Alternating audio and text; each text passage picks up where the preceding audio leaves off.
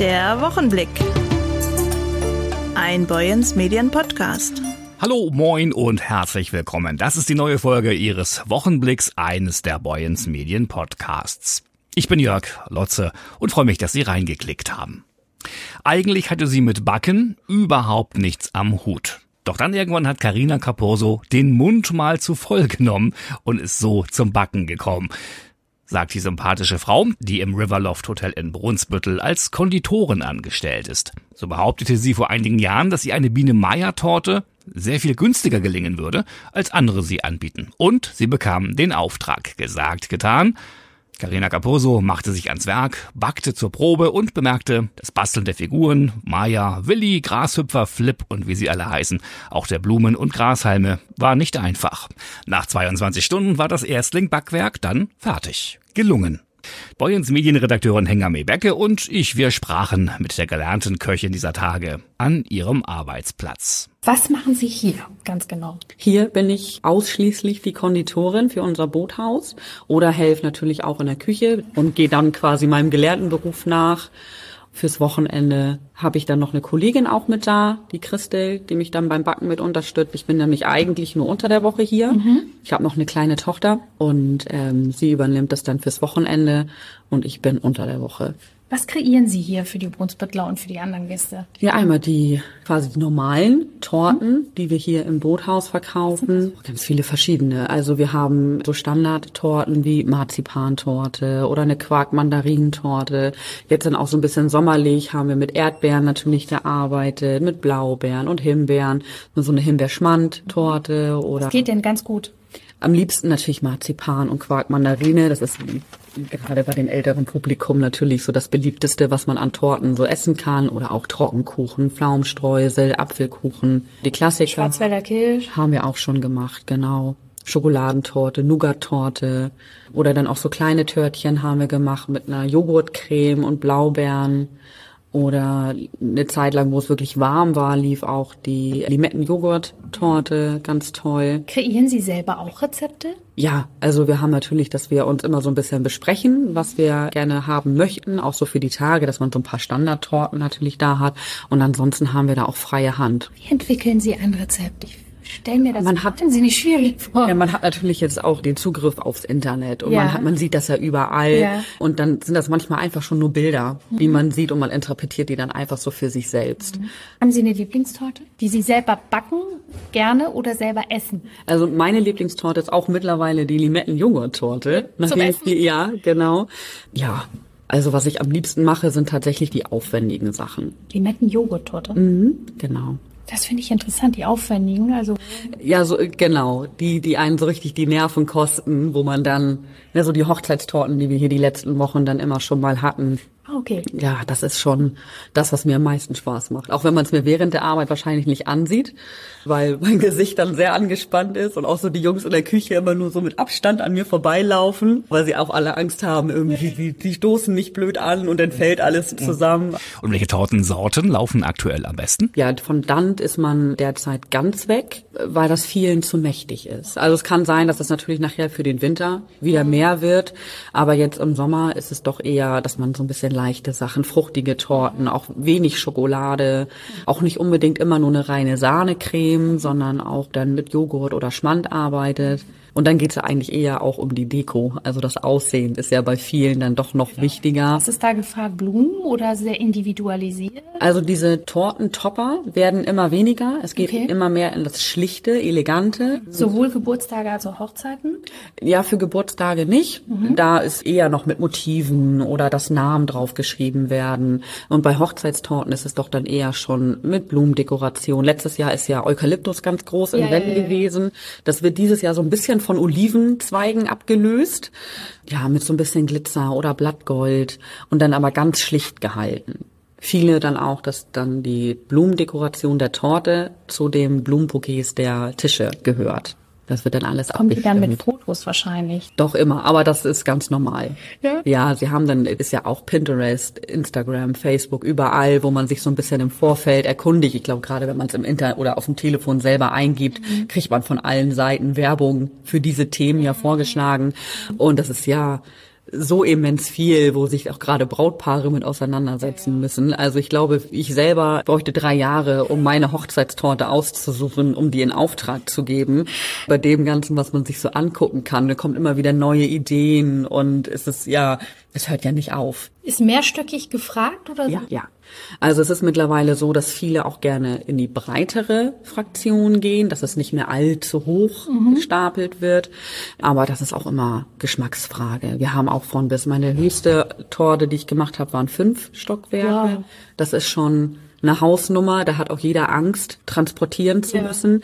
Das wären auch keine Torten, die ich jetzt hier außer Haus geben würde, weil da der Transport und dann die Zusammensetzung doch schon, ja, das glaube ich, schon eine ganz andere Arbeit ist. Das kann ich hier im Haus ganz anders machen, mhm. als wenn man das außer Haus machen würde.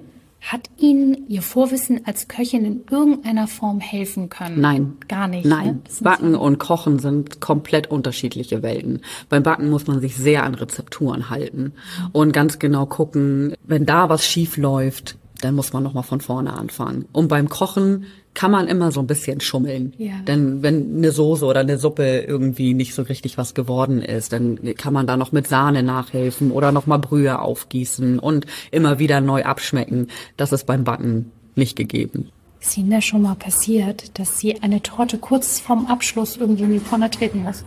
Ja, Natürlich. Ich habe mal eine 3D-Football-Torte ja. machen wollen für einen Bekannten und die Vorstellung, die er hatte, und ich habe mich mit einer 3D-Torte vorher noch nicht auseinandergesetzt, ja. das war ein sehr großer Matschhaufen. Sie hat partout nicht gehalten. 3D war es auf jeden Fall nicht. Und es endete dann damit, dass ich diese ganze Torte vom Teller einfach nur noch in so eine Tupperschüssel geworfen habe. Hatte dann, glaube ich, so eine Stunde so einen leichten Nervenzusammenbruch. Und ich so, das, es geht nicht. Es, es funktioniert nicht. Und dann musste ich nochmal komplett von vorne anfangen. Und wenn Sie im privaten Umfeld eine Torte brauchen, backen Sie dann auch selbst, oder? Nein, also auch meine Schwägerin ist ganz gerne auch dabei, die dann kleine Cupcakes oder Amerikaner oder sowas mal backt. Meine Oma natürlich immer mit dabei, aber so diese großen Torten oder so generell Torten, die mache ich dann. Und was ist, wenn Sie mal Geburtstag haben? Backen Wenn ich Geburtstag habe, gibt's keine Torte. Oh nein. Traut sich keiner. Nee, tatsächlich. Ganz viele, die dann sagen, nee, nee, das ist alles so dein Gebiet. Ich bin aber auch sehr pflegeleicht. Also es ist auch ganz egal, wer was für mich macht. Ich freue mich über alles. Ich habe da keine Ansprüche. Auch beim Essen gehen reicht mir Currywurst, Pommes. Sind Sie noch aufgeregt, wenn Sie irgendwie... Bei den großen Torten, wenn es um Hochzeiten geht, immer. Ja, Dann bin ich nachher selber, dass ich so schon zitternd und sehr angespannt bin. Ja, immer egal wie viele ich davon schon gemacht habe, wenn es um die Fertigstellung geht und das Dekorieren und das, oder das Aufeinandersetzen der Stockwerke, da spürt man die Anspannung um mich rum, ja. Irgendetwas an Kleinarbeit, filigrane Arbeit, wo Sie sagen, oh, da kriege ich die Krise, das mache ich eigentlich. Macarons. Ehrlich? Ja. Obwohl da eigentlich, glaube ich, ich bin kein, kein Backexperte, aber ich glaube, da kann tatsächlich wenig schief laufen. Nee, bei Macarons kann ganz viel schief laufen. Da muss man sogar das Ei klar abwiegen. Das ist so ein ganz, ganz feines Rezept. Okay. Und das Mandelmehl, was man dafür benutzt, das darf nicht feucht sein, das muss schön durchgesiebt werden, so wie auch der Puderzucker. Und dann muss das erstmal, wenn man die aufgespritzt hat, müssen die eine halbe Stunde stehen. Dann bildet sich so ein ganz leichtes Häutchen auf der Masse, mhm. damit die im Ofen quasi einmal nur so ein Stück hochsetzen, damit sich dieses Füßchen bildet mhm. unten drunter. Und ich glaube, ich habe drei Tage privat allerdings damit verbracht, Macarons hinzubekommen, die mich in den Wahnsinn getrieben Ernsthaft? haben. Hm. Sind Sie ein bisschen perfektionistisch? Total. Ja. ja. Mhm. Das macht einen wahnsinnig. Ne? Ja, wenn das nicht funktioniert, dann brauche ich zwischendurch mal so ein paar Minuten an der Luft und dann geht's noch mal weiter. Gibt's irgendeine Torte, wo Sie sagen, da traue ich mich nicht ran, das würde ich gerne mal machen? Nee, ich traue mich eigentlich an alles ran. Ja. Ja. Ich versuche immer, wenn das bestellte Torten sind, so, so nah des Wunsches des Gastes zu gehen. Also viele kommen natürlich mit Bildern, gerade Bräute. Ja, ja, ja. Haben ja einige schon aus Kindheit schon ihre Vorstellung, wie sie gerne was haben möchten. Ja, ja. Und das muss auch dann genauso umgesetzt werden. Aber ich versuche alles. Tun Sie währenddessen etwas Bestimmtes, eine bestimmte Musik hören? Nee, ich höre ich höre auch nichts. Also man könnte okay. auch neben mir stehen und mit mir reden. Mhm. Das kriege ich manchmal gar nicht mit. Okay. Das ist ja ein Handwerk, Konditorin zu sein. Und Ihre Hände sind nicht das einzige Werkzeug, oder? Nein, ich habe einen ganzen Koffer. Also für die Modellierung und äh, für die Fertigstellung ja eher. Ne? Wir haben natürlich die Küchenmaschine für die Creme und die Böden, ne, ganz klar. Oder klassisch auch die normalen Backformen dafür. Aber für die Fertigstellung habe ich meine eigenen Sachen. Das ist so ein, eigentlich ein, ein Cupcake Transporter, so ein kleiner, und da sind so drei Fächer und da ist dann alles drin. Ja, so wie, Stäbchen, ne, mit verschiedenen Aufsätzen. Ich habe 48 verschiedene Spritztüllen Wow. für Cremes. Und äh, da sammelt sich dann im Laufe der Jahre ganz viel an.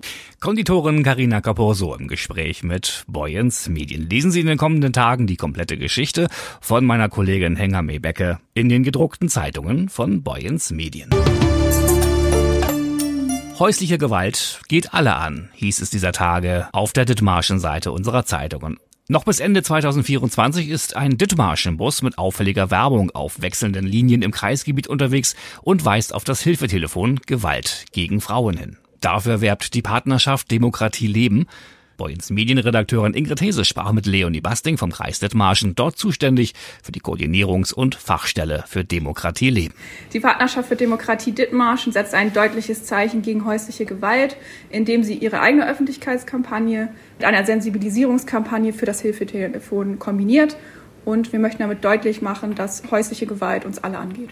Und wo überall ist der Bus unterwegs? Der Bus wird auf allen Buslinien innerhalb des Kreisgebietes Dithmarschen fahren und immer zwischen den verschiedenen Linien wechseln. Das bis Ende 2024.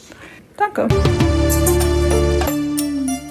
Im Moment zieht der Sommer zwar wieder ein bisschen an, aber auch hinter uns liegen diverse, sehr verregnete und wechselhafte Tage. Wie gehen eigentlich die Urlauber und Touristen damit um? Zum Beispiel die Wohnmobillisten in Heide. Er hier weiß mehr, mein Kollege Maurice Dannenberg. Hallo, grüß dich. Hallo Jürgen, neue Woche, neuer Podcast. Hier ist Maurice Dannenberg, heute mal wieder aus Studio 2 in Studio 1 geschaltet. Und ich habe mir gedacht, Ende des Sommers ist ja langsam, trotzdem haben wir noch Sommer, heißt dann auch wiederum Campingzeit. Ich habe mich mal aufgemacht nach Heide zu Michael Schittige, er ist Geschäftsleiter vom Heider Stadtmarketing und auch Betreiber vom Campingplatz bzw. Wohnmobilplatz Heide. Moin, ich bin Michael Schitte, Geschäftsführer vom Heide Stadtmarketing. Michael, Stadtmarketing heißt dann nicht nur Stadtmarketing, sondern auch Wohnmobil und Tourismus, oder? Auch Tourismus vor allem und da schlägt mir als äh, von Haus aus Touristiker das Herz immer höher, denn Wohnmobilisten sind gern gesehen bei uns in der Stadt und äh, dementsprechend haben wir den Stellplatz. Ich kann mit dem Wohnwagen stehen in Heide. Wo denn genau? Genau, also unser Wohnmobilstellplatz, der steht in der Landvogt-Johannsen-Straße. Ähm, wir haben da vor Ort insgesamt 23 Stellplätze mit Elektrosäulen, davon sind äh, 16 im Wagenburg-System und genau, jeder Platz ist bis zu drei Meter breit, also wer einen richtig großen Camper hat, der kann äh, bei uns stehen. Ihr habt viele weitere Möglichkeiten, zum Beispiel ja das Schwimmbad, die Heider Wasserwelt, aber auch ganz viele Versorgungsmöglichkeiten in der Nähe, oder Michael? Ganz genau. Also ähm, insgesamt ist der Stellplatz ganzjährig geöffnet. Für 24 Stunden kostet das Ganze eben 12 Euro und Strom ist dabei inklusive. Wer sein Schwarz- und Grauwasser bei uns entsorgen möchte, kann das für einen Euro tun oder sich auch seinen Frischwassertank auch nochmal für einen Euro aufladen. Alles fungiert vor Ort komplett autark. Dementsprechend kann man auch nur mit Karte vor Ort bezahlen.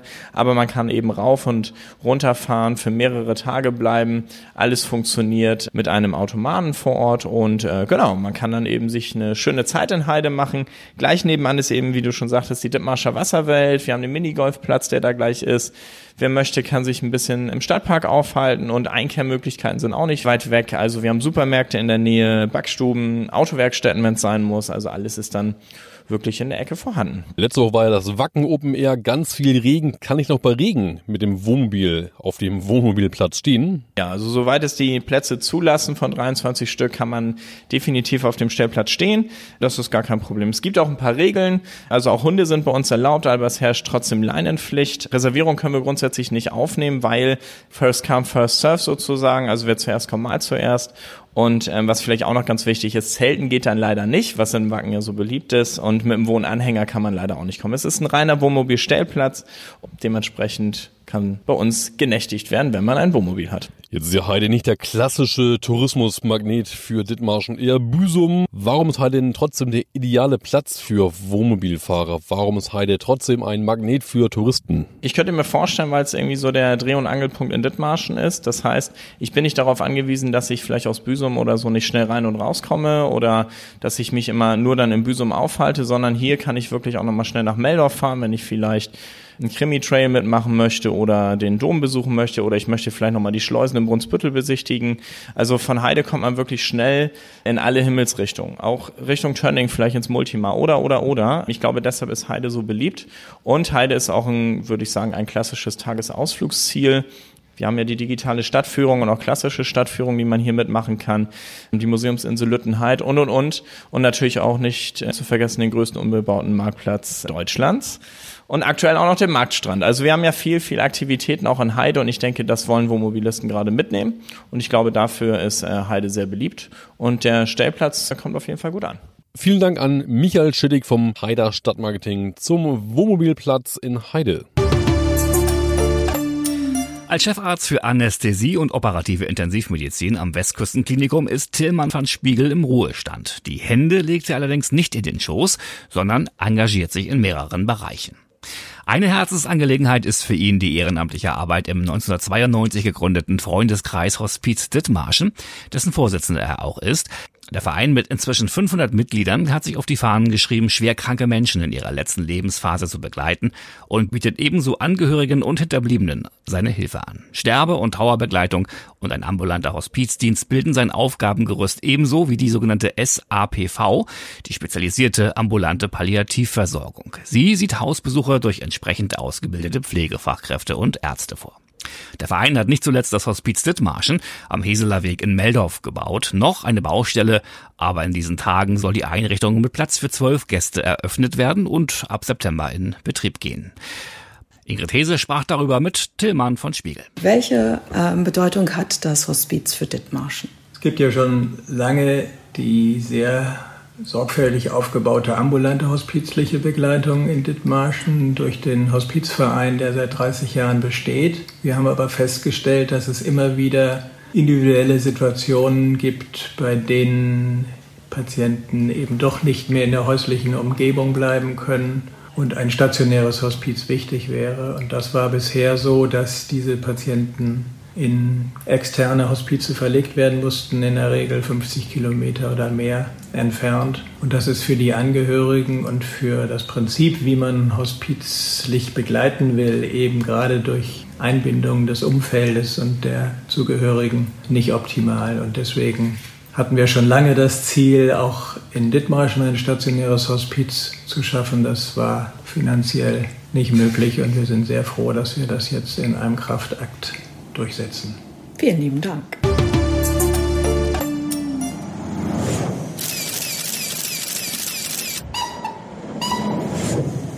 Auch das war eine Nachricht in dieser Woche. Die Bundespolizei musste zu einem Einsatz auf der Bahnstrecke Hamburg-Westerland ausrücken. Ein Lokführer hatte im Bereich der Eisenbahnhochbrücke Hochdonn ein Mensch an den Gleisen gesehen und die Bundespolizei alarmiert. Es wurde ein Langsamfahrbefehl für die Züge erteilt.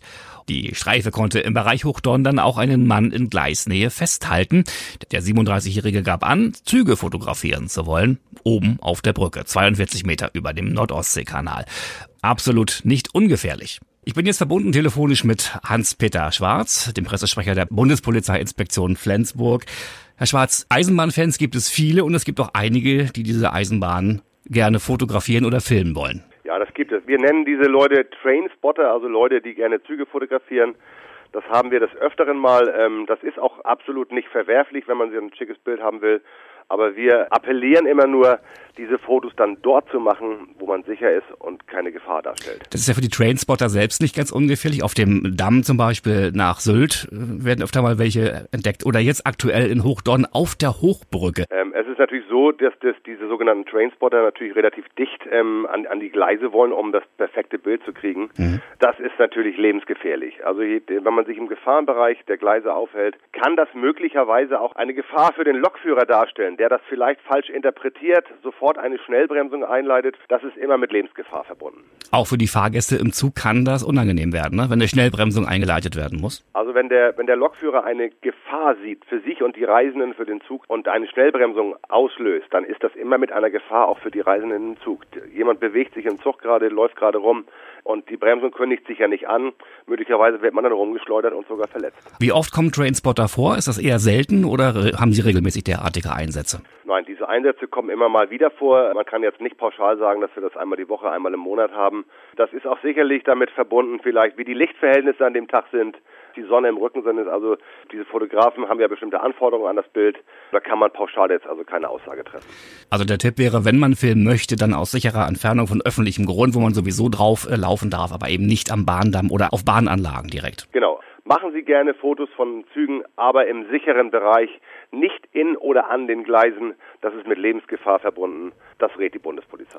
Sagt Hans-Peter Schwarz, Pressesprecher der Bundespolizeiinspektion Flensburg. Vielen Dank Ihnen und ein schönes Wochenende und allzeit einen ruhigen Dienst. Alles klar, vielen Dank. Danke Ihnen. Tschüss. Jo, tschüss. Machen Sie mal bitte einen Knoten ins Taschentuch oder einen Eintrag in Ihrem Kalender. 26. und 27. August. Windbergen. Dithmarschen Asat klingt und schmeckt. Cheforganisator Heiko Kroll erklärt, was sich dahinter verbirgt im Gespräch mit Maurice Dannenberg. Ja, also ganz einfach. Man hätte da gute Musik von Jahre die Barber und der Schlickrutscher, gute Wind, der Tüdelband. Das äh, Gift einen ganzen Bach zu probieren, was man in Dithmarschen eten deit. Da gibt einen ganzen Bach ut zu probieren, anzukicken, mitzumoken, zu spielen. Die Kinder haben auch was davon. Und äh, das Beste daran ist, der ganze Festival für der Lüd, der da hinkommt, umsonst ist. Das heißt, der Eintritt ist free. Natürlich, das eine oder andere, wenn man was eten will und so, dann betont man natürlich was, aber ansonsten kann da jeden hinkommen und kann mitfieren, mitmucken, mitspielen, mit klönen und mit uns Sektoren freuen. Heiko, du bist seit mehreren Jahren für den Dischkasten in der Zeitung und im Podcast verantwortlich. Mhm. Was begeistert dich denn an der plauddeutschen Sprache? Ja, was begeistert mich? Also begeistern ist, glaube ich, das falsche Wort, weil es ist einfach meine Muttersprache. Und ja, was begeistert jemanden an seiner Muttersprache? Das ist einfach, ich spreche die gern, ich fühle mich wohl in der Sprache und finde, dass man im Plattdeutschen so manche Dinge einfacher, manchmal auch sehr viel gefühlvoller sagen kann als im Hochdeutschen. Und also das sind einige der Dinge, die ich daran wirklich schön finde. Sprichst du im Alltag noch oder wie ja. oft ist denn deine Muttersprache noch im Alltag zu finden? Jeden Tag. Jeden Tag. Also ich spreche öfter mit meiner Frau zu Hause Plattdeutsch, wir sprechen auch mal Hochdeutsch, aber eben auch zwischendurch mal Platt. Das wechselt irgendwie ohne Absprache, das passiert einfach so. Und bei uns im Dorf ist es so, dass ich mit vielen Freunden Platt schnack. Es gibt eine ganze Reihe von Kindern bei uns im Dorf, die Plattdeutsch schnacken. Und mit denen schnacke ich dann eben auch Plattdeutsch. Ja, und das kommt einfach so. Das ist nichts, was jetzt irgendwie abgesprochen ist oder irgendeinen äh, tieferen Sinn hätte, sondern das ist einfach unsere Sprache. Das heißt, plattdeutsche Sprache ist auch ein Stück Kultur. Ja, natürlich ist das Kultur, aber es ist, äh, für mich ist auch hochdeutsche Sprache Kultur, für mich ist auch mhm. Englisch Kultur, das ja auch immer mal Einzug hält bei uns und so. Kurz gesagt ist es so, ich finde Plattdeutsch als so eine besondere Sache herauszustellen, das verleiht dem Ganzen so ein bisschen Museumscharakter. Und Dinge, die im Museum landen, die gibt's nicht mehr. Und deshalb finde ich nicht, dass es da eine, eine besonderen Förderung braucht. Man muss es einfach nur tun. Das ist alles. Du sprichst auch über dein Fest, was du jetzt gerade planst, ein Festival in Windbergen. Genau. Das Plattdeutsch Festival, oder? Wie heißt es so genau? Ist es. Das heißt Dithmarschen, als das klingt und schmeckt. Ja, also ein ganzes Dithmarscher Festival mit Plattdeutsch vor allem im Vordergrund, aber auch ganz viel im Hintergrund, was Dithmarschen betrifft. Kultur, genau. kulinarisches und auch die Musik ist dabei. Ja, also es gab schon vor, ich glaube, zehn Jahren äh, diverse Ideen, mal aus der Gemeindevertretung Windbergens heraus ein Festival zu gestalten und da aber nie so richtig in dem Zuge der ja, Planung kann man es nicht nennen, also im Zuge der Vorbereitung oder der ersten Gespräche, die es gab, da hat sich einfach nicht herausgestellt, was ist die Zielgruppe, was wollen wir, wen wollen wir ansprechen, wie machen wir das, was ist dazu notwendig und so. Und dann hat sich das immer verlaufen. Wann ist denn dieses Festival konkret geplant worden? Ja, die Planungen haben begonnen im Jahre 2020, also vor drei Jahren. Damals äh, gehörte ich eher auch als bürgerliches Mitglied der Gemeindevertretung an und habe da im Sport- und Kulturausschuss mich verdingt und äh, die Idee, ein plattdeutsches Festival zu machen, diese Grundidee, die kommt tatsächlich von mir. Aber es ist halt so, dass ganz, ganz viele Leute dabei sind, die sich da unheimlich viel einsetzen. Ich könnte jetzt ganz viele Namen aufzählen, auf jeden Fall alle, die im damaligen und im heutigen Sport- und Kulturausschuss drin sind, die Bürgermeister, die Feuerwehr, die Sportvereine alle sind dabei und bieten sich an und helfen mit und haben richtig Lust darauf so. Und es sollte ursprünglich im vergangenen Jahr stattfinden. Nun hat Corona uns da so ein bisschen den Strich äh, oder hat uns so ein bisschen bange gemacht, ob wir das noch durchführen können. Deshalb haben wir es auf dieses Jahr verschoben. Und wir haben in Malte Jochimsen haben wir einen sehr, sehr guten Veranstaltungsmanager, der uns da unterstützt mit Rat und Tat, weil das gehört ja eine Menge dazu. Und der managt unter anderem auch Torfrock, genau, und hat auf jeden Fall Erfahrung mit solchen Dingen.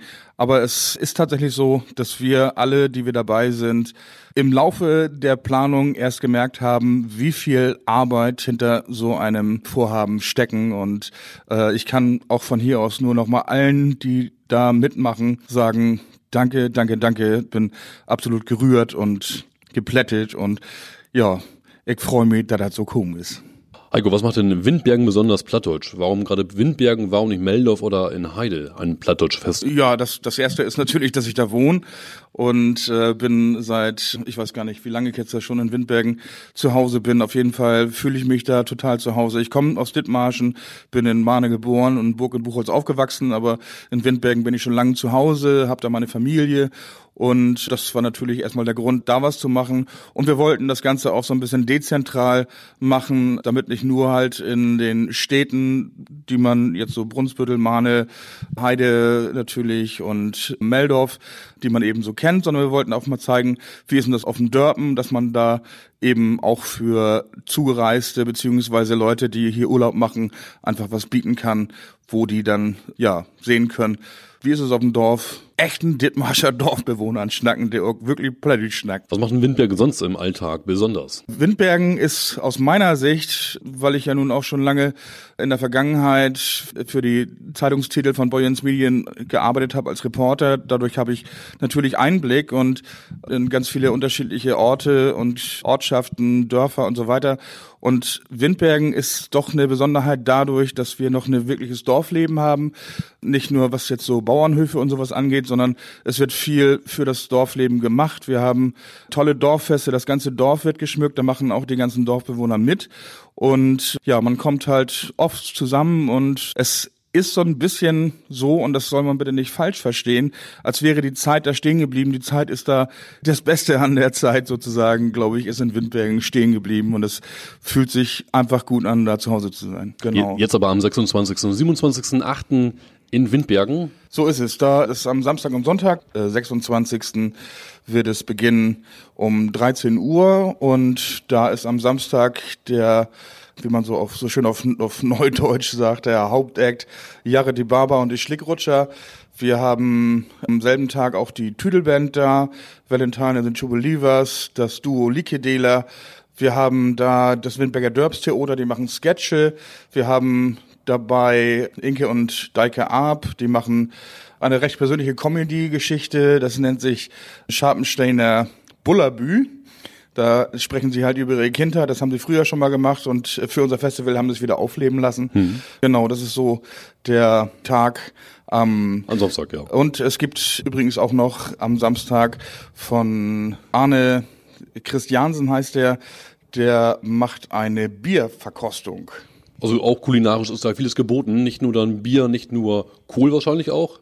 Auch Mehlbüdel, Mehlbeutel, oder? Äh, Mehlbüdel, das ist dann am Sonntag da. Das ist eigentlich schon ein bisschen zu viel verraten, weil da haben wir aus unserem Dorf Tüde, den kennen ganz viele in Dithmarschen. Das ist, der hat halt so ein Geschäft, mit dem er halt auf ganz vielen Feiern und so weiter mit seinen Grillständen auftaucht mit ganz vielen interessanten Ideen. So, man bekommt auch sehr spezielle Sachen bei ihm, so T-Bone Steak zum Beispiel. Das habe ich das erste Mal bei Tüte probiert und war völlig überrascht davon, wie Fleisch eben so zum Beispiel schmecken kann. Aber der hat eben auch noch eine ganze Reihe von anderen Dingen und Tüte ist auch einer, der kann sehr, sehr schön schnacken. Der macht sehr, das ist eigentlich, das ist auch so eine Comedy-Einlage, die er da macht. Äh, Plattdeutsch weiß ich gar nicht das Wort dafür auf Englisch, ist Showcooking, also Schaugucken, kann man sagen. Und Ja. das macht er dann am Sonntag. Und am Sonntag werden auch dabei sein Godewind, es werden da sein Anka und Wolfgang Mohr als das Duo Driefold. Und es wird auch einen plattdeutschen Gottesdienst geben von Jörg Denke aus Pahlen, der sich schon sehr darauf freut, das gestalten zu können. Also auf jeden Fall im Grunde genommen für jeden was abzuholen da. Alle Akteure, die auf der Bühne stehen, die machen das komplett auf Platt. Ja. Und ähm, die Band Valentine and the Two Believers zum Beispiel, das sind auch Freunde von mir, die haben tatsächlich für dieses Event extra einige Lieder, die machen sozusagen Chansons, kann man sagen, auf äh, Deutsch, Englisch, Französisch zum Teil und eben auch auf Plattdeutsch. Und die haben noch, ich habe auch einige Sachen für die selbst auf Platt übersetzt, und die haben noch mehr Songs von sich selbst eben auf Plattdeutsch übersetzen lassen, damit sie dabei sein können, weil die haben echt Bock drauf. Das heißt dann an dem Tag nur auf Plattdeutsch. An beiden Tagen. Ja. Auf jeden Fall nur auf Plattdeutsch, so ist Super. Vielen Dank, Heiko. Bis zum 26. 27. in Windbergen. Und da sind wir auch schon wieder angelangt, wo am Ende des heutigen Wochenblicks die Redaktion hatten Ingrid Häse, Hengame Becke, Maurice Dannenberg und meine Wenigkeit. Ich höre auf den Namen Jörg Lotze und wünsche Ihnen nun ein wunderschönes Wochenende, egal was Sie auch machen. Bis zur nächsten Woche hier an dieser Stelle auf dieser Welle. Tschüss. Der Wochenblick. Ein Boyens Medien Podcast.